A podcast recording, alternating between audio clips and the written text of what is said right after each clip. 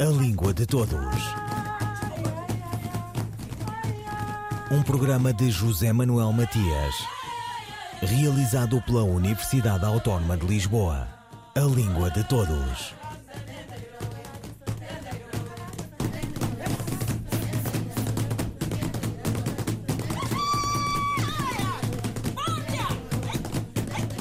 A Academia comunica globalmente em inglês. Na rede, o português tem o seu foro de cidade e circula sobretudo no espaço que lhe é próprio, a CPLP e o SPALOP.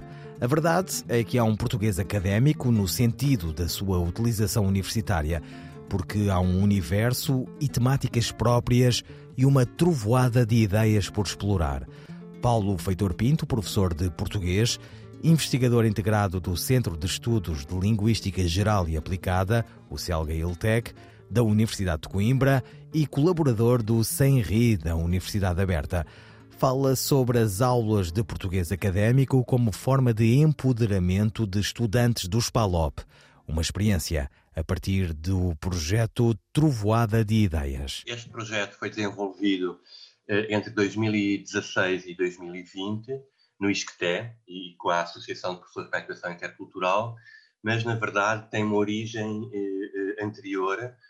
Eh, no, ano, no ano letivo 2012-2013, na Escola Superior de Educação de Setúbal, do Instituto Politécnico de Setúbal, foi quando apareceu pela primeira vez esta ideia, e surgiu porque nesse ano letivo, pela primeira vez, a ESA recebeu, se não me engano, recebeu 12 estudantes angolanos com o ensino secundário recém-concluído em Angola.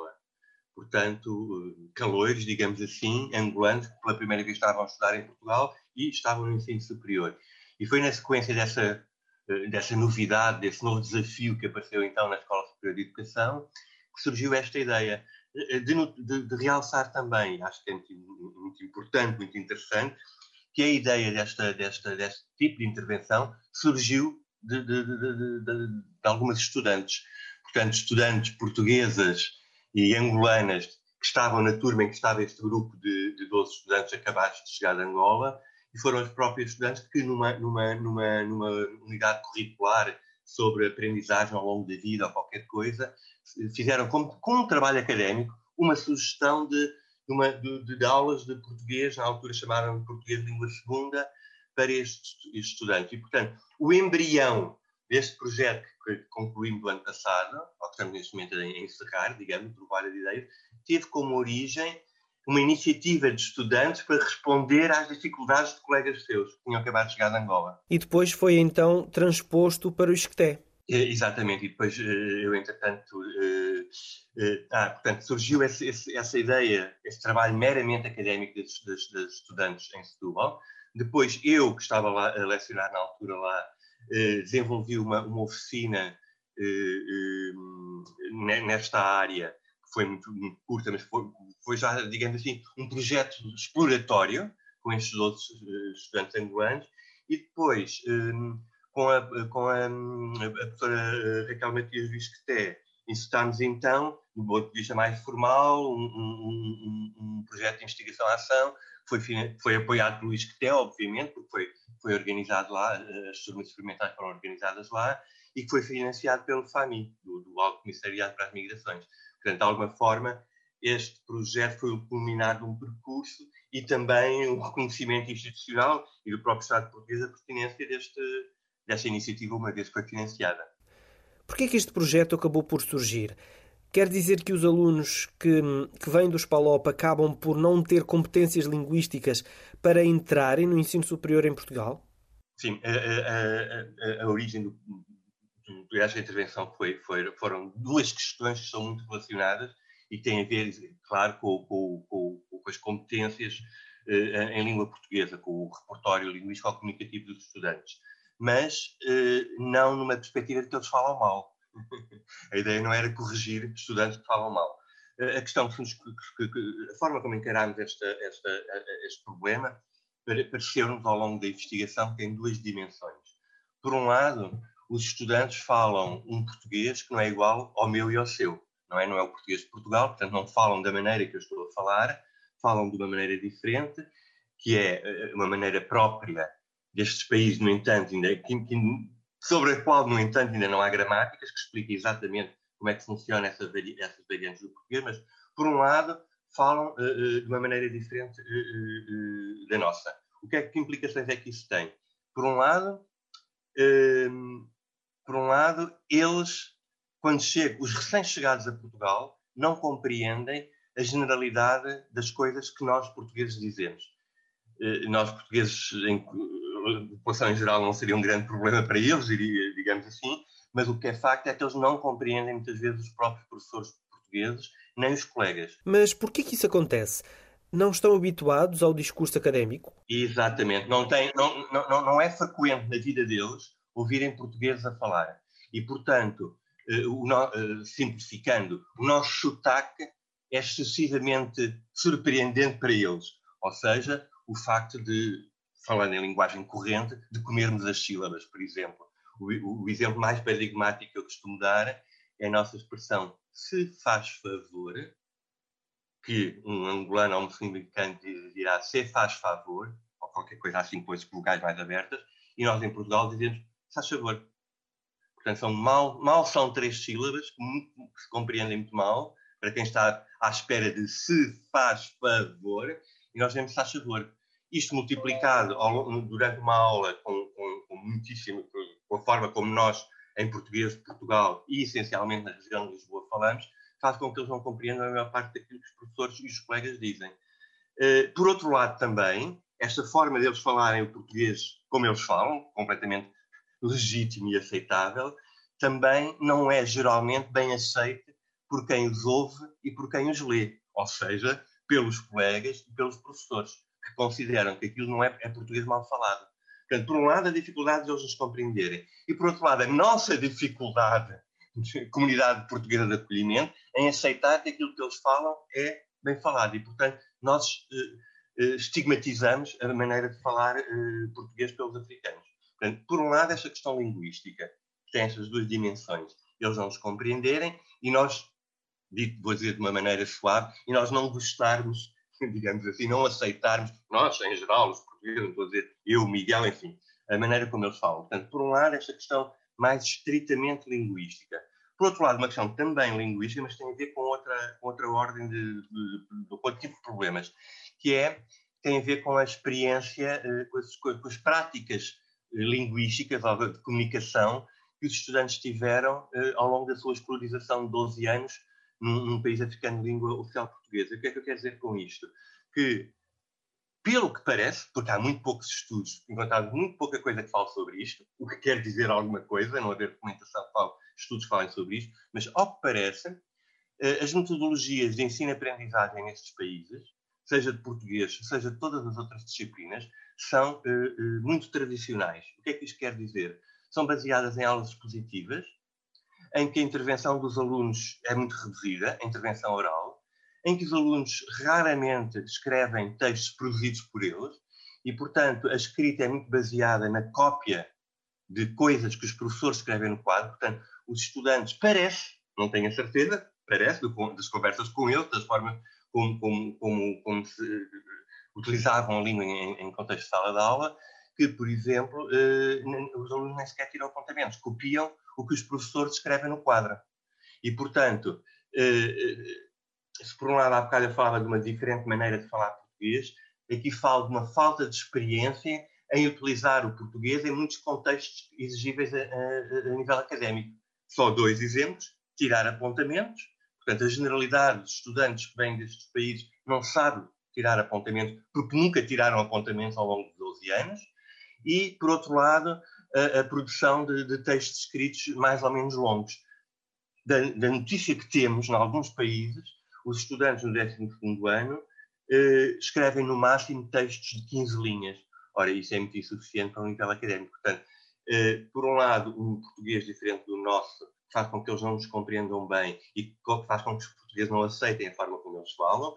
Por outro lado, falta de competências linguístico-comunicativas, porque os sistemas educativos destes países, aparentemente, pelo que sabemos, mas há muito poucos estudos sobre isso, não desenvolvem essas competências nos estudantes.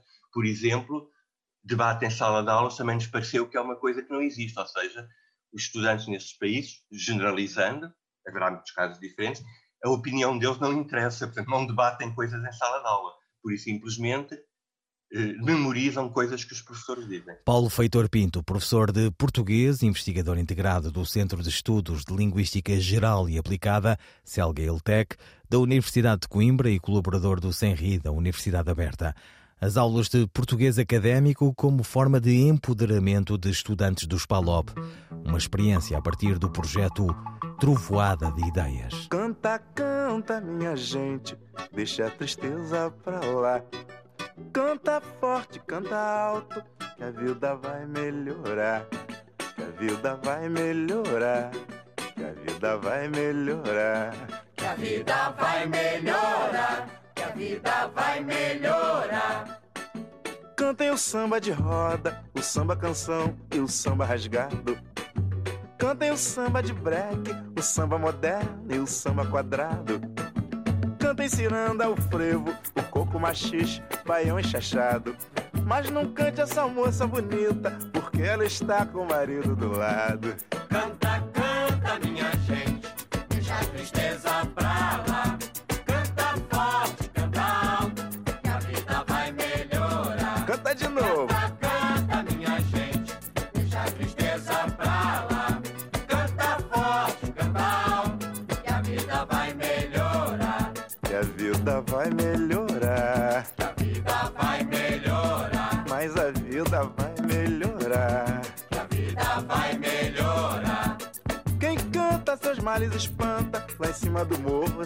no asfalto.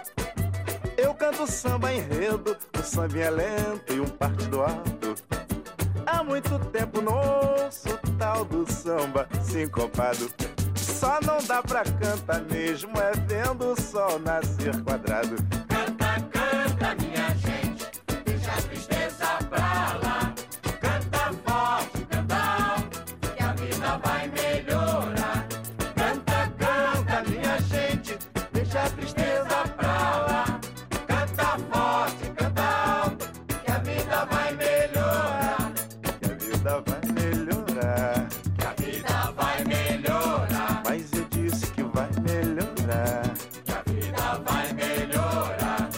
Ora se vai melhorar.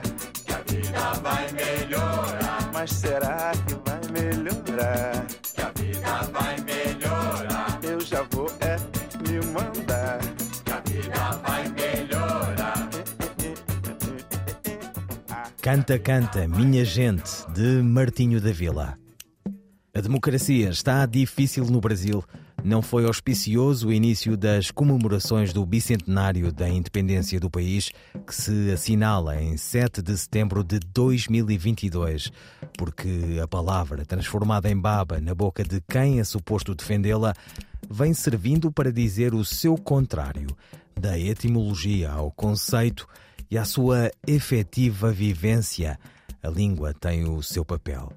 É do que fala Edleise Mendes sobre o melhor sistema, à exceção de todos os outros, segundo Churchill, ao que se diz. A palavra democracia, de origem grega, significa o sistema político em que a soberania é exercida pelo povo que outorga ao Estado a função de organizar a sociedade nos planos político, social e econômico. Os regimes democráticos, que podem assumir diferentes formas de organização, devem assegurar a seus cidadãos a proteção dos direitos humanos fundamentais, respeitando os princípios da liberdade, da igualdade e do Estado de Direito. Mas apesar de este ser um conceito corrente na língua portuguesa e de representar o regime político de 167 nações do mundo, seus significados são por vezes deturpados, tanto pela má gestão por parte dos governos, quanto pelo desconhecimento do povo em relação ao seu papel na manutenção da democracia, de modo a garantir os seus direitos civis. O livro Como as Democracias Morrem, de Steven Levitsky e Daniel Ziblatt, lançado em 2018, tornou-se um best-seller ao analisar, a partir do cenário político norte-americano, os modos como sistemas democráticos contemporâneos têm sido corroídos por dentro, a partir dos interesses de grupos de indivíduos que, sob o disfarce da lei, vão destruindo as instituições e os direitos sociais mais básicos. Isso é o que vem acontecendo com a democracia brasileira, visto que as ações do atual governo têm provocado um grande retrocesso nas políticas sociais, econômicas e ambientais sob os olhos incrédulos do mundo. Uma das formas de garantir que democracias como a brasileira não morram é ter o seu povo ciente da sua responsabilidade ao eleger os seus representantes, e para isso é necessário que tenham acesso a uma educação de qualidade que o prepare para atuar na sociedade de modo consciente e crítico. O acesso à educação é também o acesso ao domínio da linguagem e ao poder que ela tem de transformar o mundo e as pessoas. Os modos como se ensina a língua portuguesa na escola básica é um reflexo direto das políticas linguísticas do Estado, mais ou menos excludentes, mais ou menos democráticas. Todo poder emana do povo, diz o parágrafo único do artigo 1 da Constituição da República Federativa do Brasil. E a educação para todos e o domínio pleno das possibilidades de expressão da língua portuguesa é o caminho para que isso se torne realidade. A crónica de Edleis Mendes esta semana sobre língua e democracia. Devemos dizer câmara de filmar ou câmera de filmar? Sandra Duarte Tavares. Podemos pensar que para designar a máquina de filmar só temos à nossa disposição a palavra inglesa camera, porque podemos uh, considerar que câmara se refere ao edifício onde os vereadores de um município se reúnem. Não é verdade. Câmara e câmara são dois termos que podem designar a mesma realidade, o equipamento de filmar ou fotografar. Câmara, escrito com E na segunda sílaba, é um estrangeirismo importado do inglês. E câmara é a palavra portuguesa, que, como tantas outras, é polissémica, ou seja, tem vários significados. Portanto, para além de aposento, arca, edifício municipal, câmara também significa máquina de filmar ou fotografar. Mas os nossos estimados ouvintes poderão perguntar: mas é correto usar a palavra camera? C-A-M-E-R-A? A resposta é afirmativa. Apesar de os linguistas mais conservadores preferirem o termo português, é legítimo usarmos o anglicismo, até porque é comum a utilização da palavra cameraman em vez de operador de câmara. Em conclusão, ambos os termos são legítimos para designar o mesmo conceito. Apenas dois conselhos: não misturar a grafia das duas palavras, dando origem a uma outra que não existe, que é câmara com acento circunflexo no A e escrita com E na segunda sílaba. E se se optar pelo estrangeirismo, devemos assinalá-lo a itálico ou entre aspas. Em jeito de conclusão, podemos dizer que, tendo a palavra portuguesa câmara, que significa máquina de filmar, por que não usar a palavra portuguesa? Sandra Duarte Tavares, linguista. Um, dois, três, e... Poema da Purificação, Carlos Drummond de Andrade. Depois de tantos combates, o anjo bom matou o anjo mau e jogou seu corpo no rio. As águas ficaram tintas de um sangue que não descorava e os peixes todos morreram. Mas uma luz que ninguém soube dizer de onde tinha vindo apareceu para clarear o mundo. E outro anjo pensou a ferida do anjo batalhador. Poema da Purificação de Carlos Drummond de Andrade pela voz da atriz Maria Henrique. Carlos Drummond de Andrade nasceu em Itabira, Minas Gerais, em 1901. Formou-se em farmácia, o que de nada lhe serviu. Está depois no Rio de Janeiro, onde vive até 1987, porque o mundo era vasto, embora ele não tivesse nenhuma solução a não ser a poesia. Alguma que está no livro de estreia e já é imensa. Depois é o que podemos ler e que consagra Carlos Drummond de Andrade como um dos grandes poetas de língua portuguesa. Sugerem-se dois livros para revisitar: A Rosa do Povo e O Amor Natural faz bem. Ouviram Língua de Todos, as despedidas de José Manuel Matias, Miguel Roque Dias e Miguel Vanderkellen. A Língua de Todos. Um programa de José Manuel Matias, realizado pela Universidade Autónoma de Lisboa. A Língua de Todos.